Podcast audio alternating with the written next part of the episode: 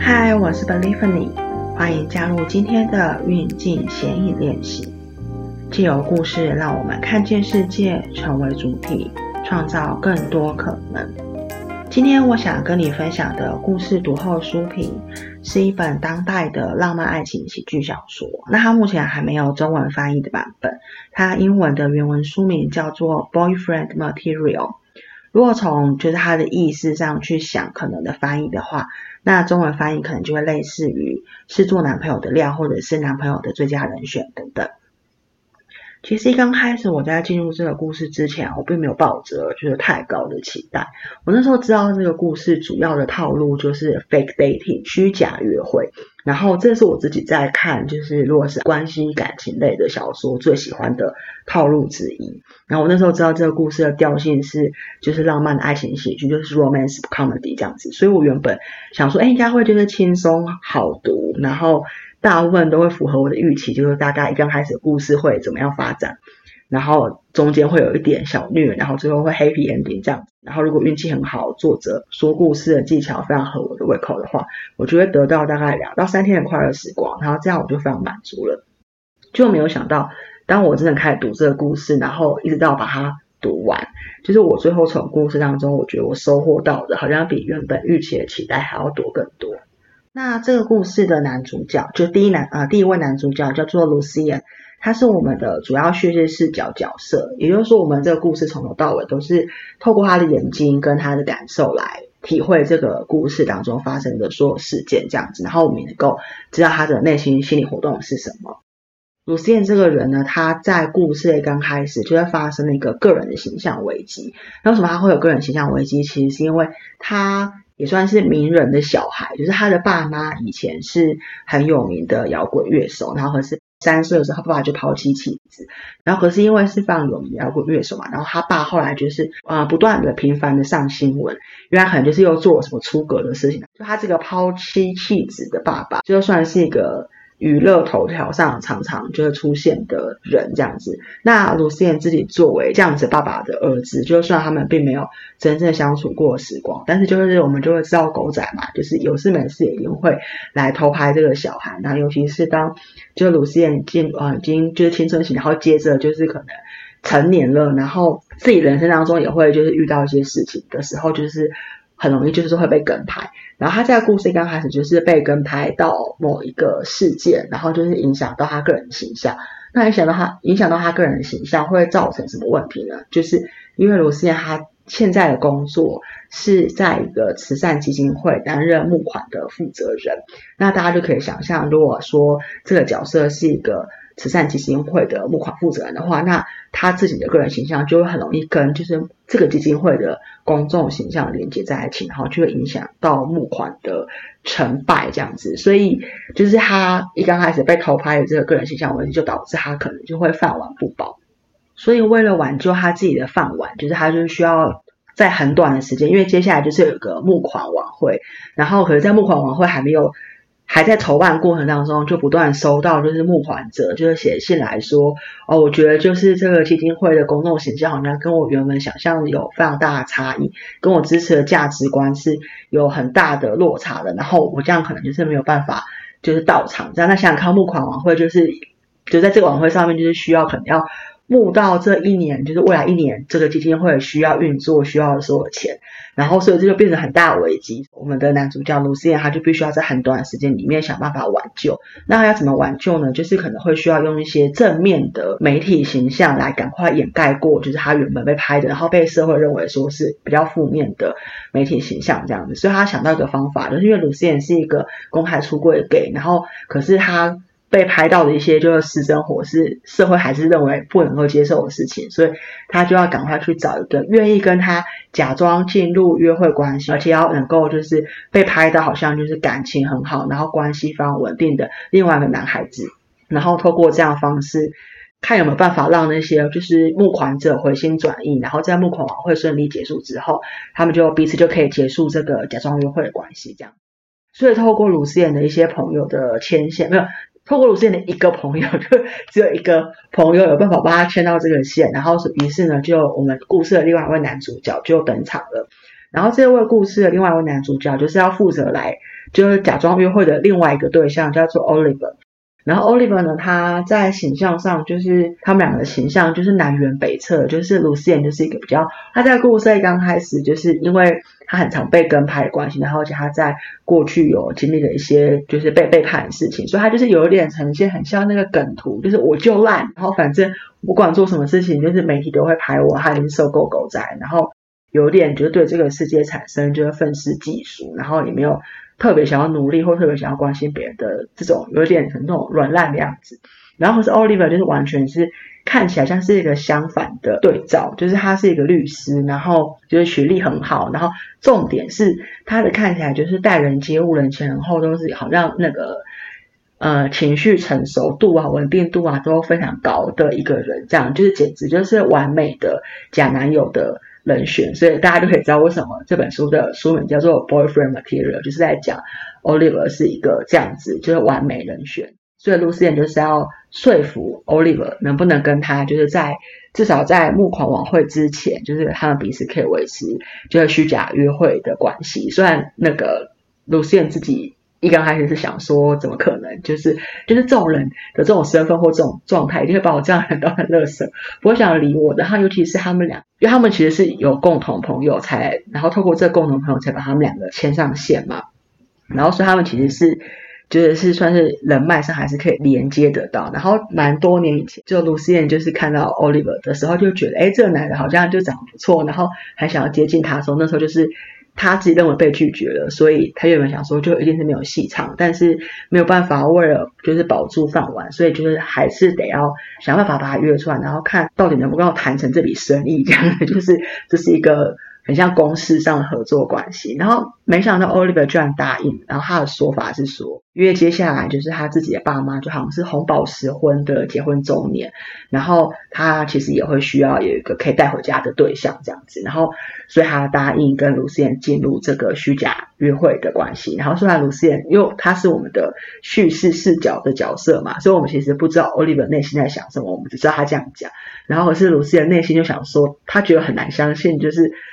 就是像 Oliver 这样子的身份地位，或者是这么稳定，好像看很完美的一个人。然后，如果要选择带个男朋友回家给父母看，或者是作为一个就是一次性的场合的那个约会对象，哈至少告诉别人说：“你看我是有就是稳定交往男朋友的时候，为什么会选我呢？”但是就是没有办法想那么多了，他这得要挽救自己的饭碗要紧。所以呢，这就是他们就是这个故事一刚开始的设定这样子。然后当然因为是 fake dating 嘛，所以就是很可想而知的，就是虚假约会最后都会弄假成真，然后假戏真做这样子。所以这个整个故事就是在讲这个过程。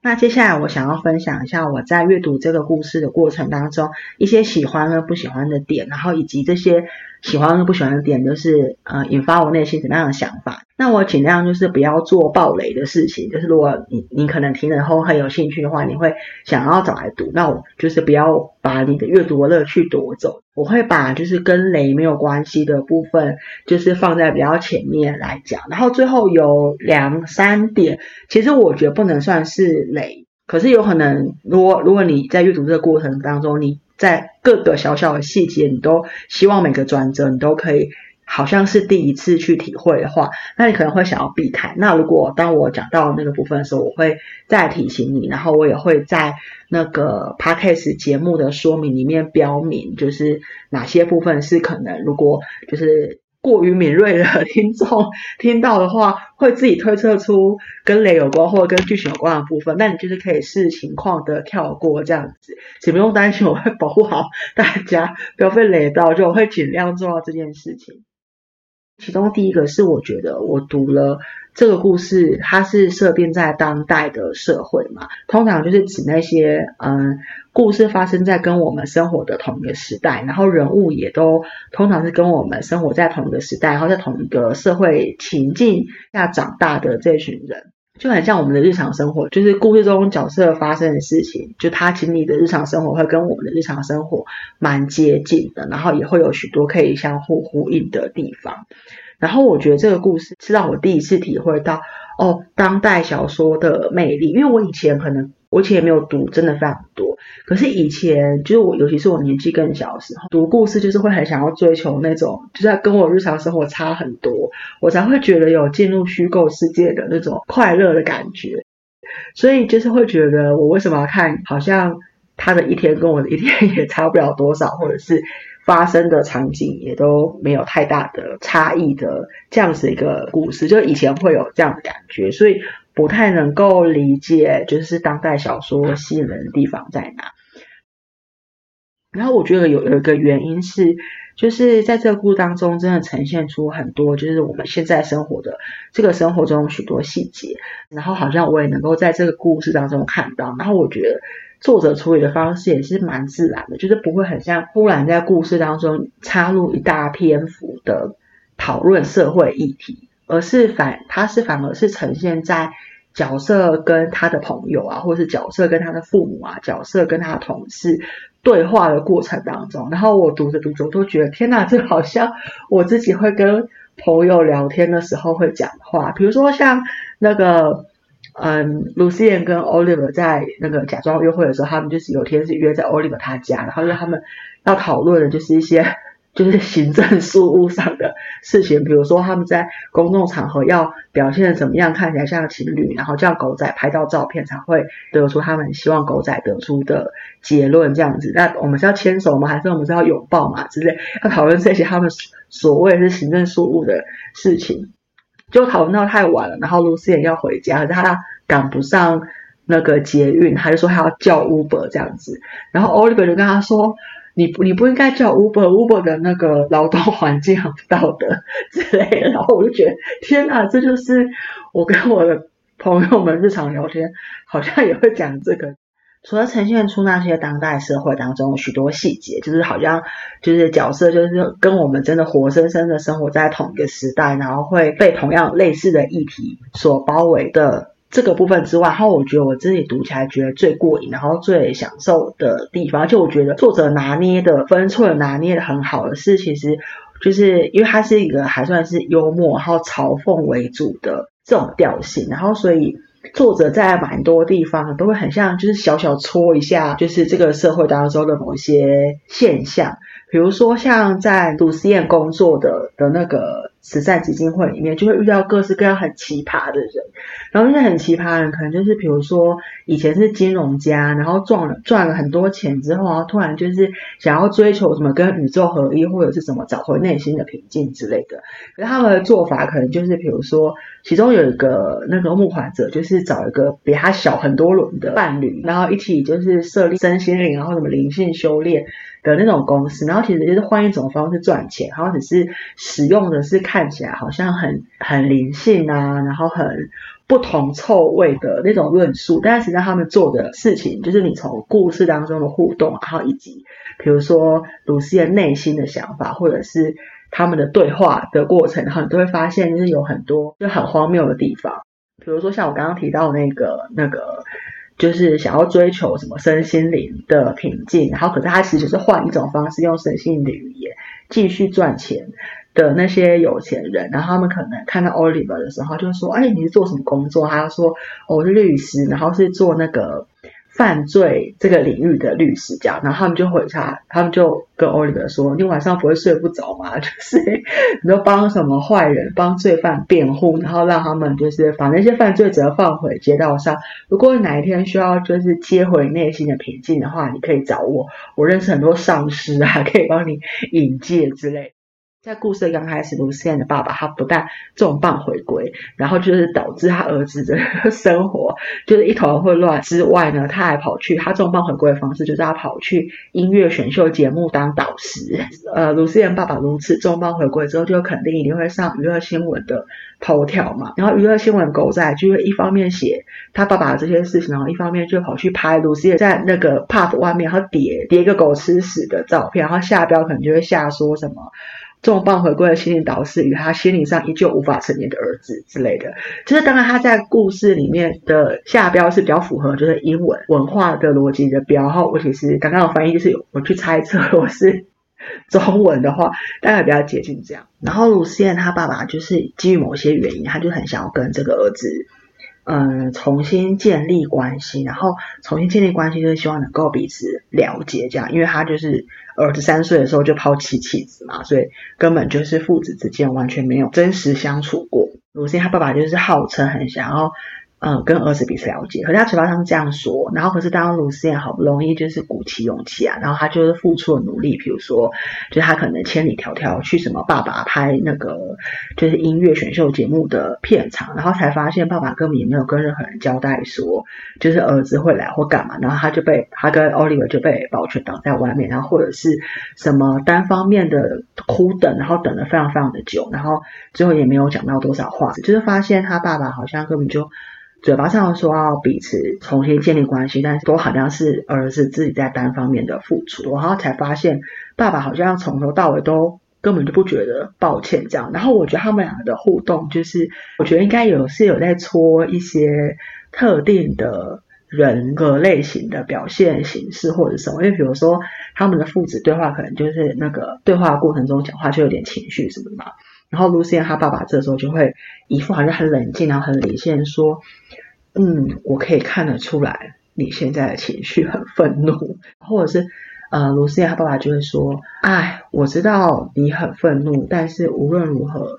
我们就是过去做出的选择是没有办法，就是重新再来的，就是重新再来一次，我们都会选择我们当初的选择。”就是他会讲那种很像。自己很理性啊，然后已经看透了一切啊，然后仿佛他好像是心理智商师的那种对话，可是问题是，他不是以心理智商师的身份跟他儿子对话，他是以一个就是就是缺席的父亲的身份跟儿子讲话，可是他就是会讲出这种话来，这样，我就觉得作者写的很好，小小的戳一下，可是又不会戳过头，让。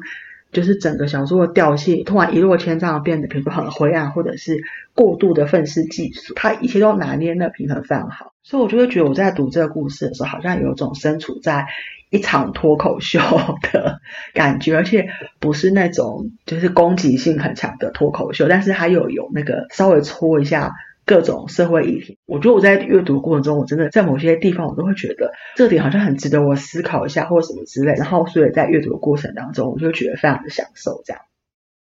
第二个我很喜欢这个故事的地方是，就是叙事角色本身的特质，其实会影响我们怎么理解这个故事。意思是说，因为我们从头到尾都是用鲁思燕这个角色当做叙事视角，就是我们就好像好像他是个镜头一样，然后我们是透过他的眼睛。去看到他所处的世界。一般如果我们是从某一个叙事角色的眼光来体会整个故事的话，就是我自己比较不喜欢的某一种写法，就是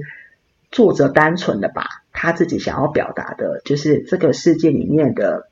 纯然客观的样子，直接告诉我们。然后，但是对我来说，这个不符合，这个好像不太符合真实世界的状况。意思是说，我们其实每一个人看到的世界都是一定程度主观的嘛。就是在一定程度上，我觉得所有的叙事者都是不可靠的叙事者。然后，那个不可靠的叙事者的不可靠，并不是他刻意要说谎，而是我们本来作为一个理解。外在环境的主体，我们我们怎么理解我们的外在环境？我们怎么理解我们身边的那些人？其实都跟我们自己当时所处的心理状态，好以及我们选择想要关注哪些重点有关。有我比较喜欢那种作者使用叙事角色的方法，就是他不仅是透过叙事角色告诉我们这个故事的剧情发展如何，他其实也透过这个剧情发展反推回来告诉我们这个叙事角色他自己发生了什么事。比如说，我们赶快用那个实际的例子来来讲好了，不然我怕太抽象，我就是没有办法说明清楚。比如说，我们在这个故事里面的叙事角色从头到尾都同一个人嘛，就是露西亚。可是他在故事的刚开始，大概前十趴的时候，他其实就真的是一个很在自己的状态里面，然后很难去意识到外在环境的这个心理状态。然后其实可以理解，就是他在故事刚开始就呈现出来，就是鲁思燕是一个。因为过去曾经被之前的伴侣背叛，然后又是常常处在一个就是被狗仔包围的环境，就是他的人格特质会有某一种会长成某种样子，然后所以这样子的故事刚开头的鲁思燕，他就是不但是非常的愤愤世嫉俗，然后他看待外在世界的方式也都很负面，然后他自己看待自己的方式是更加负面，然后他甚至还会主动的表现出就是自己很废很烂啊，然后就是。你看，就是有那种爸爸，我也是你们所说的这样子的儿子。其实，在这故事的前百分之十，我是蛮受不了这个角色。我就觉得，你你感觉就是没有想要去跟你身边的人建立连接，然后你好像看任何事情都是有一种啊哈，算了啊，随便啊，放弃啊，就是这种调性。然后可是我其实是一直到故事过了百分之十，然后尤其是另外一个男主角 Oliver 出场，然后因为他们两个互动，以及加上卢思燕生活当中、人生当中发生的一些。其他事情，然后他鲁思燕自己的，就是我们的这个叙事角色自己发生了一些角色的成长跟变化的时候，其实是整个故事的画风，就是包含卢思燕跟他的公司同事的互动，然后跟他朋友的互动，都会一直逐渐的产生变化。所以越往后面看，尤其是就过了前面百分之十的那个分水岭之后，往后看就是有种越来越进展、越来越好的那个感觉。作者他不仅是透过卢思燕视角告诉我们他的生活当中发生了哪些事情，他其实也是透过卢思燕看见什么和卢思燕跟别人建立的连接产生了什么样的变化，回推回来让读者知道卢思燕发生了什么事情。最不自然的方式就是透过角色自己说啊，我不再那么分析技术，而且愿意跟就是同事还有朋友建立更真实的连接的人，这是最生硬的。做法嘛，就通常不会有人说故事的时候是这样子做的。可是要如何呈现出来，就是卢思自己的个人成长角，呃，作者其实就透过角色所关注到的世界的变化来做调整。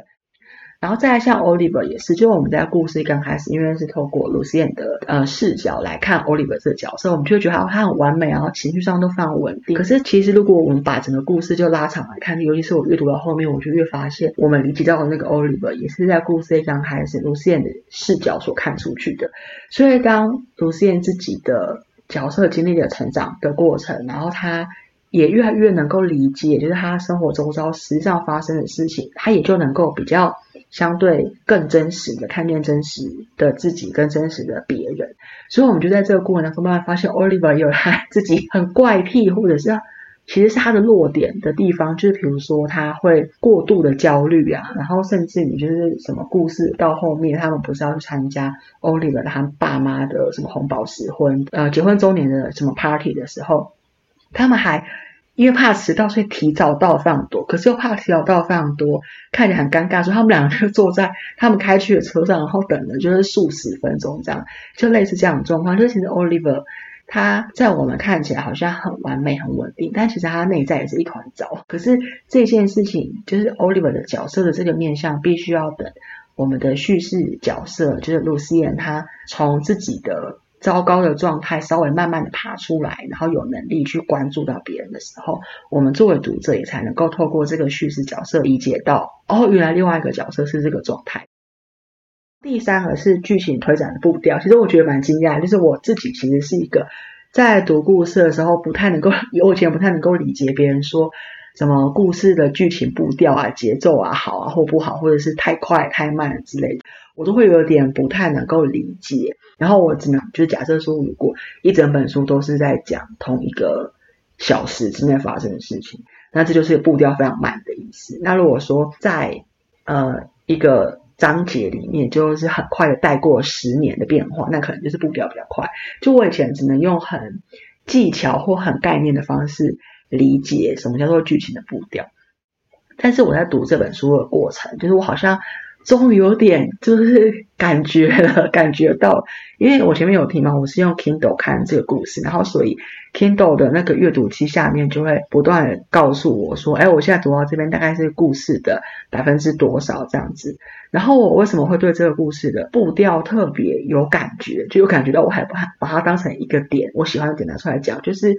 因为我翻页的时候就会看到大概现在读到故事的百分之多少了，然后真的就是在故事的。比如说事件 A 发生，然后呢，过了一回，到了百分之多少，就突然，然后该发生事件 B 的时候，事件 B 就发生了。然后现在再看一看，哎，好像差不多要再发生下一个事件，事件 C 了的时候，然后就发生了。然后我就觉得是一个很有趣阅读经验，就我好像透过读这本书，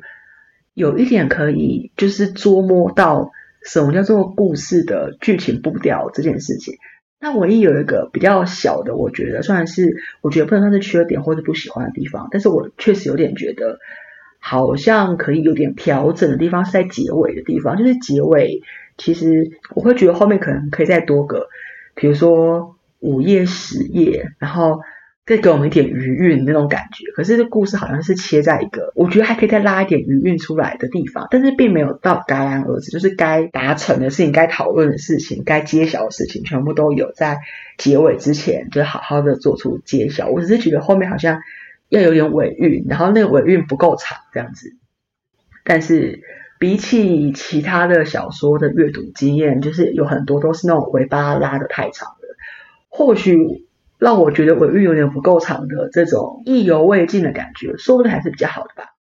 然后再来第四个我很喜欢的地方，其实是故事里面的配角。就我觉得以那个浪漫爱情，就是那种喜剧类型的故事来说，就当然除了主角比较有机会得到角色的比较深度的立体的塑造，然后以及我们可以好好的就是去理解认识这两个主角内心的状态。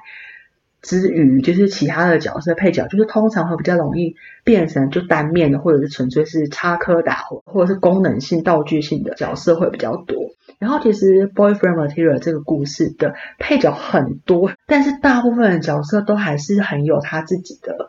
个人特特色，然后跟他自己的性格，我觉得是作者也蛮厉害的地方。就好像不是只有丢出一大堆角色，然后可是 A 配角跟 B 配角好像根本就区分不出来，他看起来有同样的个性。我觉得不是，我觉得他最厉害的地方就是他的每个角色都可以有鲜明的个人特质。然后再来是我最喜欢的一个配角，就是我刚刚有稍微提到的那个 Bridget，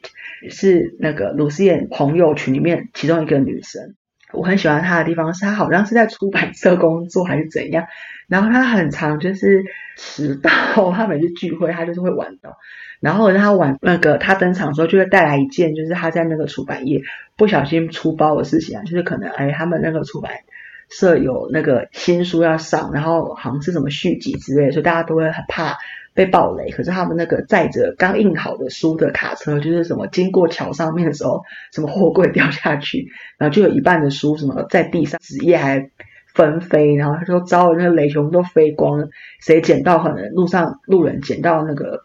书本的内容可能就被暴雷，然后另外一半书就掉进什么河里面，哈，淹的湿哒哒的之类。就是他那个 Bridget 每次登场的时候，都会带来一些，就是他的出版社生活里面，就是几率好像很低，可是却都被他遇到的事情这样子。所以我都蛮期待他出场，想说他要出场的时候又会有什么笑料。然后另外一个，我觉得应该会是在这个整个故事里面，除了感情线、主要感情线之外，我最喜欢的一个场景是。嗯，因为假戏真做嘛，所以卢思燕跟 Oliver 的他们的关关系发展绝对不会是一帆风顺，然后中间也是经历很多波折什么的，然后中间有一段是碰到一个很大的阻碍，然后卢思燕觉得就是完蛋了，晚上很难过，他就打电话给 Bridget，然后想要那个诉苦这样子，然后可是是三更半夜，然后 Bridget 他其实有也有一个伴侣叫做 Tom，然后也是他们同一群的朋友这样子，然后所以其实是三更半夜，然后 Tom 虽然那个 Bridge 旁边，然后就小时候发生什么事，怎么又有三更半夜的电话？他刚开始以为又是什么，他工作出版社出了什么篓子，然后要赶快紧急受命 Bridge 去就是擦屁股这样子。就是他就跟他说：“你你还是赶快休息一下，就是你你那个公司的事情，就算是明天再去做也不会怎么样。”这样子没有差在这几个小时的时间。然后 Bridge 跟他说：“不是不是公司的事情，是 Lucian 就是打电话来，然后他好像状况很不好。”然后这个时候呢，Tom 就是作为 Bridget 的伴侣，然后又还知道 Bridget 的个性。Bridget 本来跟 Tom 说啊，我会很快，然后我会小小声的讲这个电话这样子。然后 Tom 跟他说，如果是那样的话不需要。然后你要知道，就是我很爱你，而且我很以你为荣，因为你就是一个这样子的好朋友。你总是会为了就是朋友就是两肋插刀这样。就我也不希望，就你可以为了我的关系，就是很小声的讲这个电话，因为不是 Bridget 的个性嘛，他就是一个会大喊的人。然后。他就说：“那我去隔壁睡。”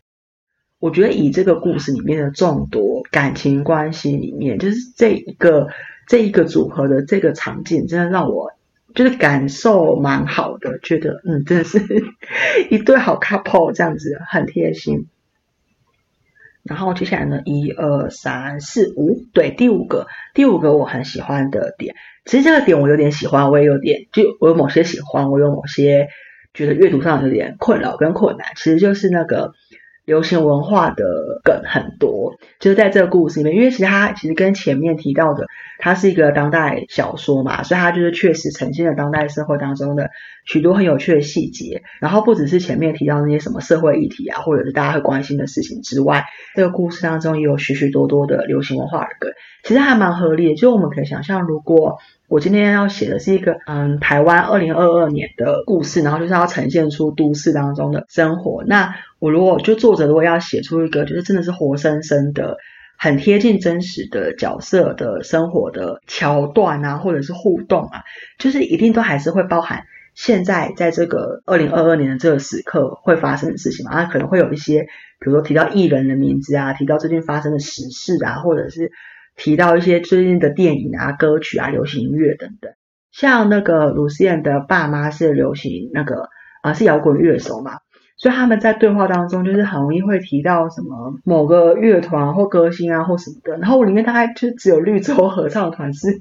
我有听过，然后我大概知道那是什么，然后可是其他的音乐的梗，我其实就是因为我。我自己不太熟，所以我每次看到对话当中出现那个话，我就会我会没有办法感受到那种氛围，然后我就只能就是稍微跳过那段对话，不要太求甚解这样子。可是有些我觉得那个梗就是蛮多我还可以接到的地方，我就觉得非常享受。比如说像。呃，有有一段是那个 Lucian 跟 Oliver 开车要去某个地方，然后因为行程路程很长，然后所以 Oliver 就说他在车上想要听 podcast，然后问 Lucian 会不会在意，就是他放 podcast 这样子，然后有些人说不会啊，可是他有没有预料他可能就是会放一些什么 BBC 啊，或者是就是跟新闻啊、跟法律啊、跟财经有关 podcast 这样，就没想到他放的是那个欢迎来到夜谷的 podcast，然后我看到那种很开心，因为就是那也是。我最早那个知道 podcast 这个东西的时候，也是 就是有听过欢迎来到夜谷这样，就觉得哎，好像有那种 get 到的感觉。然后或者说像 Oliver 睡前会看小说嘛，然后里面就是有出现了两本小说，一本是《灿烂千阳》，然后另外一本是《阿基里斯之歌》。我就觉得哇，好有连接感哦，就真的是我跟角色同样生活在在这个世界上。除了这些是很明确的，就是把。比如说书名啊、podcast 的名称啊，或者是乐团的名称，就很明确的这些线索之外，就是还包含一些是很像借梗来用的。比如说像 Oliver 跟 Lucia 他们一刚开始会彼此就是开玩笑，然后后面有点变成是进展成调情的一个 inside joke，就是嗯他们自己彼此都懂的一个笑点，其实就。会让我想到有一出美剧叫做《布鲁克林九九》，就是完全一模一样的桥段。然后我看到时候我就觉得很开心，很开心。原因是因为在那个桥段出现之前，因为我就是还是在阅读的过程中，会在脑海当中大概的想象一下，就是不同的角色可能大概长什么样子嘛。然后我不是一个很会从零开始勾勒角色的读者这样子，所以我通常会在脑袋里面想一些 reference，比如说。可能是某个剧的谁，然后可能有点类似是那个形象这样子，然后在布鲁克林九九的这个梗实际上出现在故事的前前几段吧，然后我就突然觉得，就是鲁思燕好像 布鲁克林九九里面的那个男主角，我就觉得哎，好像是那个形象，就也是有点傻蛋，然后可是经历了很多角色成长的过程这样子的一个角色，然后其实是一个能够学习跟成长这样子的个性，然后我才刚把那个。布鲁克林九九里面那个角色的形象借来套到鲁斯燕身上，然后过了几段就出现了那个布鲁克林九九里面的那个梗，我就觉得好像有种自己可以预知的感觉。但总之就是因为能够 get 到那个流行文化，跟所以就很开心。但当然，我觉得另外一方面就是比较算是一点缺点的地方，就是在阅读的时候，类似这种梗，就是如果像我们作为外国人，然后有些点没有办法 get 到，就会很难进入故事。对，就是它其实一体两面嘛，就是一方面对于同一个文化圈里面生活人会觉得太有趣了，然后有点像我们那个台湾的那个小说，然后如果会提到什么雷神之锤之类的这种东西，然后大家就会觉得哇很懂很懂。可是如果不是生活在台湾这个文化里面，然后不知道雷神跟力宏发生了什么事情的话，那看到这段会有点压惊雷，所以这也会是就是进入这个故事我觉得比较门槛的地方。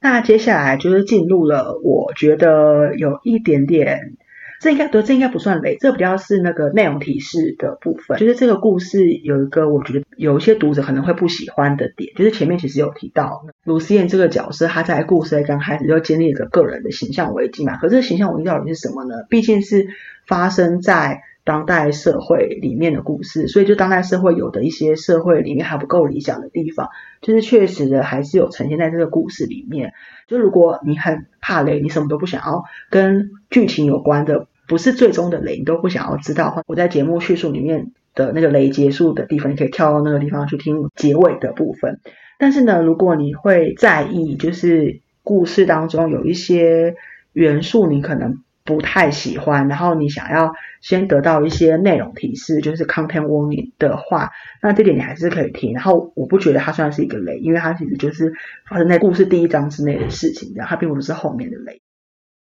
这个点是这样子，就是我们前面有提到，鲁思燕她有一个个人的形象危机嘛。那这个个人形象危机到底是什么呢？鲁思燕在故事一刚开始去参加一个宴会，然后呢，那宴会有点要扮装，就是那个好像是什么《爱丽丝梦游仙境》的主题。然后呢，他就是其实，在故事一刚开始，他就是拖到最后一刻才决定买什么衣服，所以他根本就有点来不及。然后他就带了那个兔宝宝的耳朵，可是因为来不及嘛，他就是也没有什么地方可以买兔宝宝耳朵，他就只好跑去情趣商品店买兔宝宝耳朵，然后可能就是会有黑色蕾丝那种耳朵，然后戴在头上这样。然后可是他进去那宴会，然后就是没有很愉快，他就想要提早离开了。可是他在离开的时候就是跌倒，就是跌了一个狗吃屎，然后被媒体小报拍到。其实就只是一件那种很糗的事情，就他第二口吃屎，可是他头上戴着那个兔宝宝耳朵嘛。然后就是被他工作的那个慈善基金会的那些捐钱的人看到之后，然后他们就反应很大，就是他还是呈现出现代社会有一些为歧视的部分，就是比如说捐钱的人就会说募款负责人是一个公开出柜，跟那没有问题。就我们现在都就是你知道现代社会就是我们不歧视啊，就是类似这种我们都会常听到。然后那些捐钱的人也是他们是有钱人嘛，然后可能会觉得说哦，这我们还是不赞同。你的这种你知道，就带着兔宝宝耳朵，然后被拍到的这种就是形象，他们觉得不是所谓的，我要比夸虎你们也看不到，就不是所谓的模范，或者是不是所谓的什么健康清新的那种 gay 这样子，就是他们其实还是。有一个判准去判断，然后所以这是一个比较是定调在，还是一种恐同或者是伪歧视的氛围。我自己的理解是，就是跟前面讲的那个作者想要想稍微戳一下当代社会的某些议题，是我自己的理解是是同一件事情。作者呈现出这些伪歧视的做法，但他并没有合理化。说这些是对的，而是还有透过，比如说像卢线跟老板试图要据理力争的对话，然后或者是卢线跟他朋友之间的对话，呈现出这就是一个依旧不够理想的，就是很失礼的作为。但是即便如此，就是即便这个故事没有作者没有要合理化这个现象，但是你说在阅读经验上会不会是一个愉快的事情呢？就我自己也觉得没有特别愉快，就是他当然不会，他当然没有不愉快到就是让我。不想要把这个故事读完，但是当这样子的讨论，就是比如说那个慈善基金会，后来慈善晚会很顺利嘛，因为那个 Oliver 就是 那些右派们，那些有钱人，然后愿意捐钱，然后呈现出自己好像比那些右派的朋友更加进步，可是又没有左派如此的激进的这一些 TA，就是慈善基金会的 TA 们，就是他们会讲出一些你还是会觉得很失礼的话，那。你问我在阅读经验上是不是愉快？我觉得还是不愉快，只是说我理解这是一种呈现的方式，而且这也确实就是当代社会的一个状况。所以我看到他们这个议题被小戳一下的时候，我会觉得哎很过瘾。可是呢，里面也还是会有没有那么舒畅的地方。所以说，我讲到，我尝试讲了这么多，我想要讲的是，如果你因为任何原因啊，然后你在看故事，你在选择你接下来想要看故事的时候，你不想要再在故事里面看到就是这个部分的话，那你可能会需要考虑一下，因为我原本以为这个设定只有在开头出现一下，然后后面就会进入那个你知道我们的重头戏，就是感情戏，后面就不会再提到了。可是没想到后面好像还是因为不同的角色谈论这件事情的关系，所以又出现了大概两。一两次吧，所以就是如果你很在意这件事情，或者是你可能想要就是看一些比较纯粹就是舒畅快乐的故事当中，完全不要有这种围棋式或恐同的状况，那可能就会需要考虑一下，在什么情况下再来看这个故事这样子。然后再来呢，就是进入我觉得围雷的部分。所以呢，如果你想要就是自行的阅读这个故事，然后你想要就是一切都是像第一次阅读一样的经验，然后完全不想听的话，你可以在现在赶快跳过，然后呢直接点到就是本集节目结尾的地方，这样子。谢谢你陪我到这边。好，那接下来是不怕雷，或者是你已经看过这个故事的人。有两个我也还是蛮喜欢的地方，一个是就是 fake dating 嘛，前面有提到，就是假装约会，其实是我自己非常喜欢，就是在看就是爱情类故事的时候很喜欢的一个套路。然后没有想到在这个故事里面啊，就是光是在假装约会 fake dating 那个地方，都还是有让我出乎意料的地方，我觉得好开心哦。就我原本其实有一个预测，应该这样讲，我要应该要先解释一下虚假约会。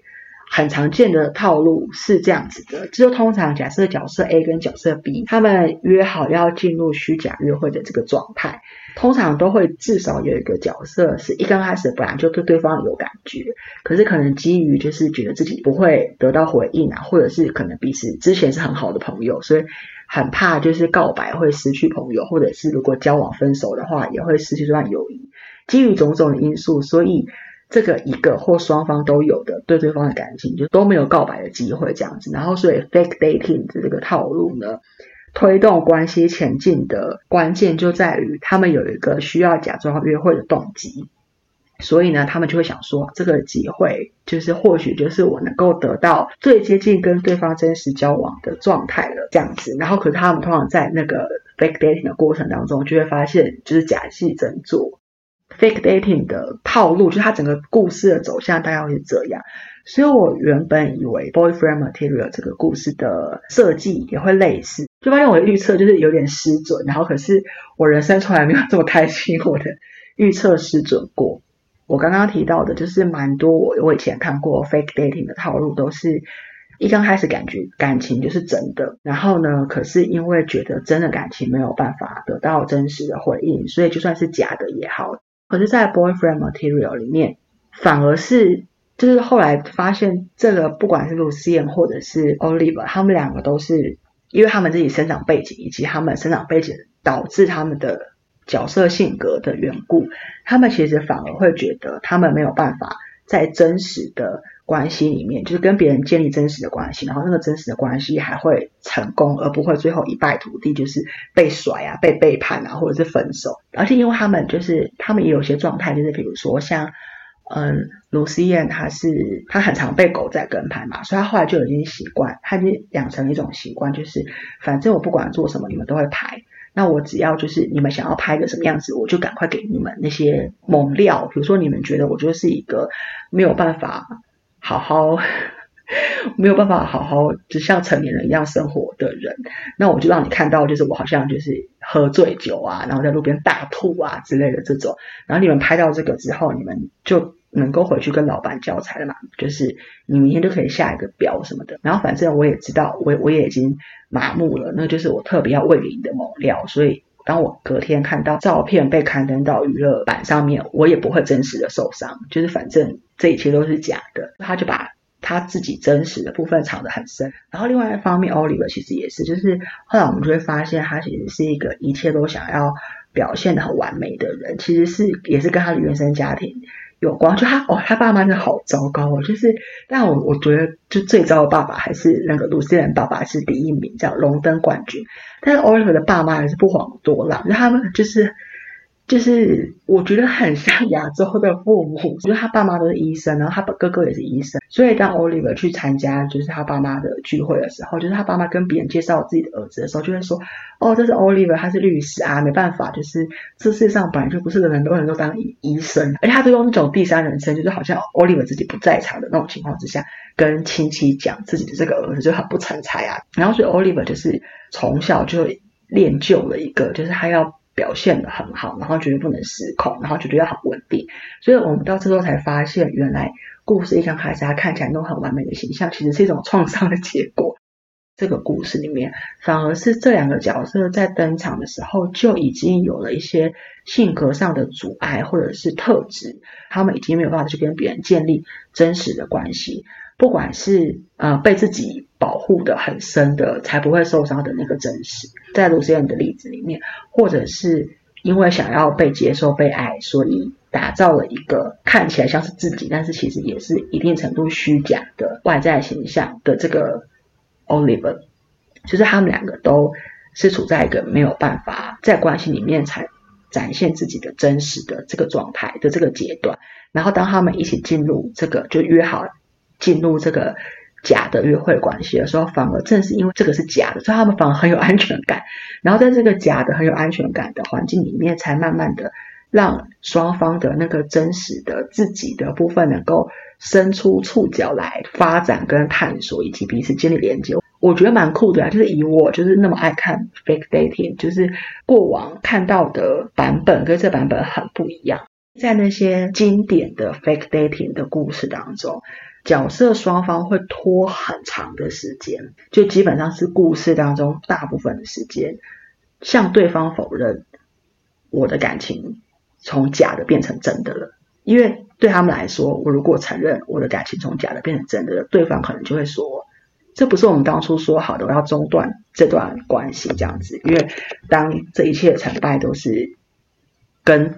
对对方的感情有关的时候，所以这是比较常发生的状况。可是，在 boyfriend material 里面，大概在故事中间吧，就是中间点百分之五十左右，两位男主角就已经跟对方承认说，其实感情有点变成真的。然后我那时候还有点惊讶，我想说，哎，通常 要拖到后面才会如此开诚布公的说。对对方感情好像已经变成真的了，为什么他们居然就在中间故事的中间就做这件事情？但是他们就约好说，还是要把他们当初讲好的交付条件，就是卢西恩负责的那个慈善晚会要告一段落嘛，就是要确实的募募到款，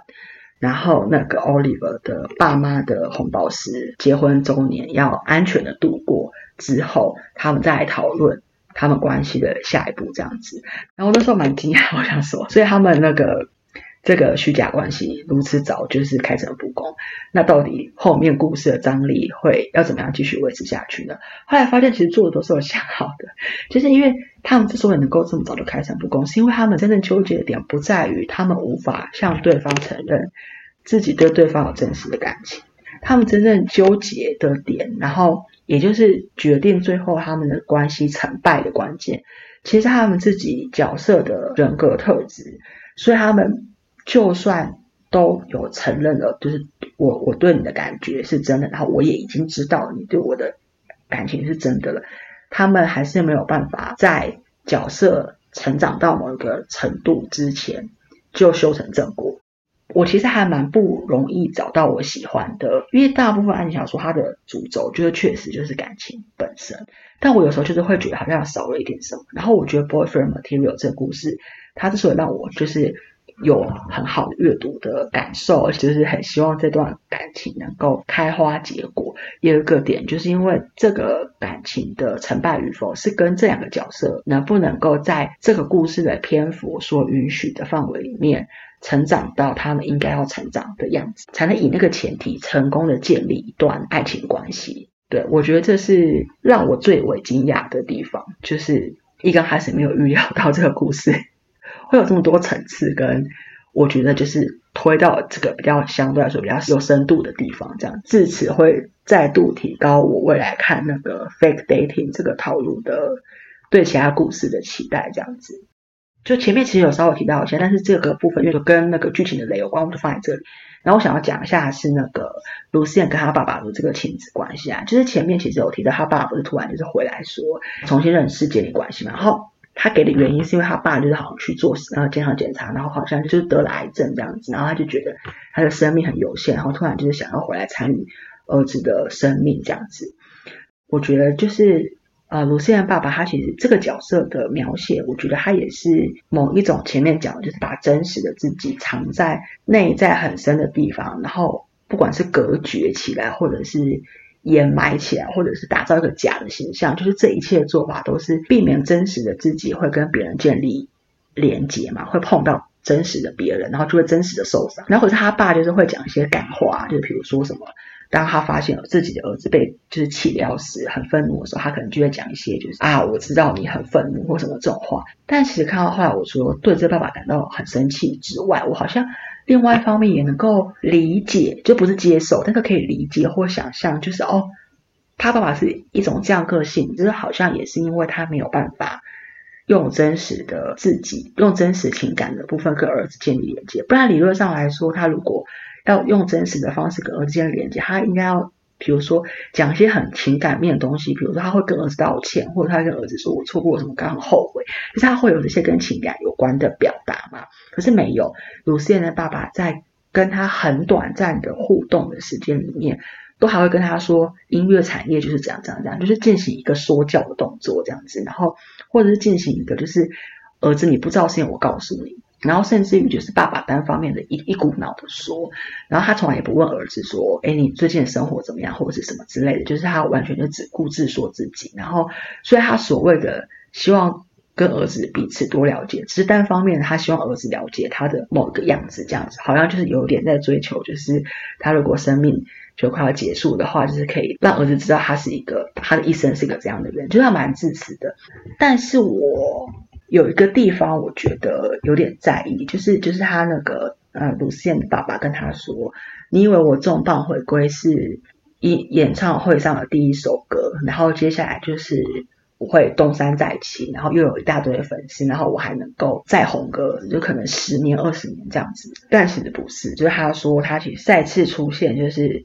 而且还要还使用就是心灵导师的这个人设，其实他的经纪人建议的，就是说你用这个形象的话呢，最容易吸引就是观众还。Give a shit，就是观众还会想要从这个角度来认识你，所以这个并不是演唱会里面开幕的那首歌，而是在谢幕之前，就是幕都要降下来的时候，想尽办法祈求台下的观众不要走，再听一首他要唱的歌。然后我看到那一段的时候，我是有点感触，就觉得哎，好像在某一个裂口裂开的那个裂口，能够看到这个爸爸角色里面。唯一一个比较像真实的人的瞬间，但是除了那个瞬间之外，他真就是一个烂东西。而且我觉得最烂的就是最烂，就是最后鲁思燕他都已经自己接纳了，他都接纳说他可能永远不会从他爸爸那边得到道歉。然后他唯一能够陪伴或者是他跟他爸建立关系的方式，就是单方面的这样听他爸讲过去的丰功伟业。他都已经接纳，就说哦好，这样子的话，或许那也是一个他可以接受的。事情结果呢？他爸突然就又说没有啦，就是医生的报告出来没事，就是虚惊一场。然后他连讲这句话都不愿意当面跟他儿子讲，他就直接再度消失这样。然后这故事的结尾就是他爸又再度消失，然后觉得乐色就是乐色。这个角色我真的没有没有办法喜欢，可是我还蛮欣赏，就是作者在这个过程中让卢思燕自己做出的一些给自己的交代跟给自己的和解。对我觉得这个这个部分的层次也是蛮好的。好，最后 final thoughts 就是这边呢又恢复到没有雷的地方了。如果你是前面中间跳过有雷的地方的话，欢迎回来。这本书我觉得就是。很像是，嗯，接下来我的某一些阅读清单的开场，对，就像像我前面有提到的，就是作为当代小说 （contemporary fiction），就是我在读了这个故事之后，我就比较能够，我好像找到了一种享受那个当代小说的方式，然后我也比较能够摸索得到我对于当代小说我喜欢哪些部分，然后以前我会没有那么受吸引，可能是因为我不喜欢某些部分，就对自己的这个 对当代小说的偏好更有。拿捏，所以我就觉得，哎，未来我应该可以，就是多找个几本我应该也会喜欢的当代都市的小说来读，这样子。然后再另外一个是在爱情故事这部分，就我前面虽然提说我很喜欢看 fake dating 这种爱情故事的套路，但是其实我就我其实过往在出版市场的爱情故事那个选择上，就是我常常就是会想，哎，那来读这本看看，然后运气又不太好，就是很容易读到一些我觉得就读到一半就想要放弃啊，或者是。读到最后，我都很不在乎，都还是不在乎两位主角这样子的故事。所以我大部分爱情主题的故事来源都是 fan fiction。比如说我之前比较迷那个 Doctor Who 神秘博士的时候，就是比较多的爱情故事的阅读来源都是 Doctor Who 的 fan fiction，然后比如说我现在这几年很迷的是 Good Omens，所以我会看的爱情故事的来源也就是 Good Omens 的 fan fiction 这样子。然后我如果偶尔尝试想要读一些就是市面上出版市场上出版的爱情故事，然后就很容易铩羽而归，就很容易精挑细选了一本，然后读到前面就是。很讨厌主角啊，或者是很讨厌他们关系被描写方式啊，或者是就是各种各样的不喜欢，就是运气不太好。然后可是我觉得这本就是让我觉得天哪，我运气怎么这么好啊？而且它在各个地方都超出我原本的预期。可是我想超出原本预期的意思是指说。即便我现在回想，他们都不是因为我刚开始预期过低，然后超出我的预期，而是我原本有一个中等的预期，然后它超出那个中等预期非常多，所以我就在想说，或许我未来比较可以尝试的出版市场上爱情故事，就是这种类型的，就是喜剧幽默调性，然后有一点点讽刺嘲讽当代社会议题的这个类型，所以就是这本书也帮我开启了那一扇门。觉得读到一本好，读到一个好的故事，最快乐的就是这样。就是你读完一个喜欢故事之后，然后你就会有种非常快乐跟很嗨的感觉，你就会觉得我现在可以再读一百本。对我很喜欢这种感觉，而且就是读了一个故事之后，为我开启了很多扇门的可能。这样子，就是我现在至少就有好几个方向，是我觉得我接下来可以去尝试看看，然后摸索一下我对于这些类型故事的偏好跟品味，这样子。那最后呢，就是这本书前面有提到嘛，就是目前还没有中文翻译本。那我们可以 等看看会不会有中文翻译。如果想要直接读原文的话，我觉得它的原文就是稍微带有一点难度。除了前面提到有很多文化流行的词汇的梗之外，然后我觉得它写作上的技巧也是呈现的比告知的多。就是有一种写法，就是他告诉你。主角 A 现在很难过，可是有另外一种比较是自然而然的写法的话，就是他用一系列的描述或者是什么的，他是用呈现的，而不是作者就是一直好像喂你吃东西，就是告诉你现在发生什么事情。以故事上来说，当然呈现跟告知总是会相辅相成，但是呈现越多的，他的写作技巧会，我觉得会比较。繁杂，那他在阅读上也当然就是会比较困难跟有门槛这样子，尤其是像前面有提到，就是这个故事进展的过程，本来就是鲁思燕这个叙事视角的角色，慢慢从他对外在世界无感，然后完全就是活在自己内在里面，只在意自己，然后一直到慢慢能够重新连接外界，所以他能够看到外界的人事物都会有所变化这样的过程。所以其实阅读的时候要处理的讯息确实是。比较多，所以如果是一刚开始第一本、第二本想要尝试就是原文的阅读的话，我觉得是稍有门槛，但因为真的很有趣，所以愿意的话还是可以试试看。然后再来是呢，如果喜欢有声书、习惯听有声书，或者是习惯一边听有声书一边看小说的人的话，我很推这个 这个故事有声书，因为我觉得那个有声书的叙事者的诠释了，他如何把。就是每一句台词跟描述，然后以及就是角色，就卢思燕内心的 OS 都就是活灵活现的表达出来，就是我觉得很推。就是我我自己是很喜欢他的有声书的整个最终呈现出来的样子。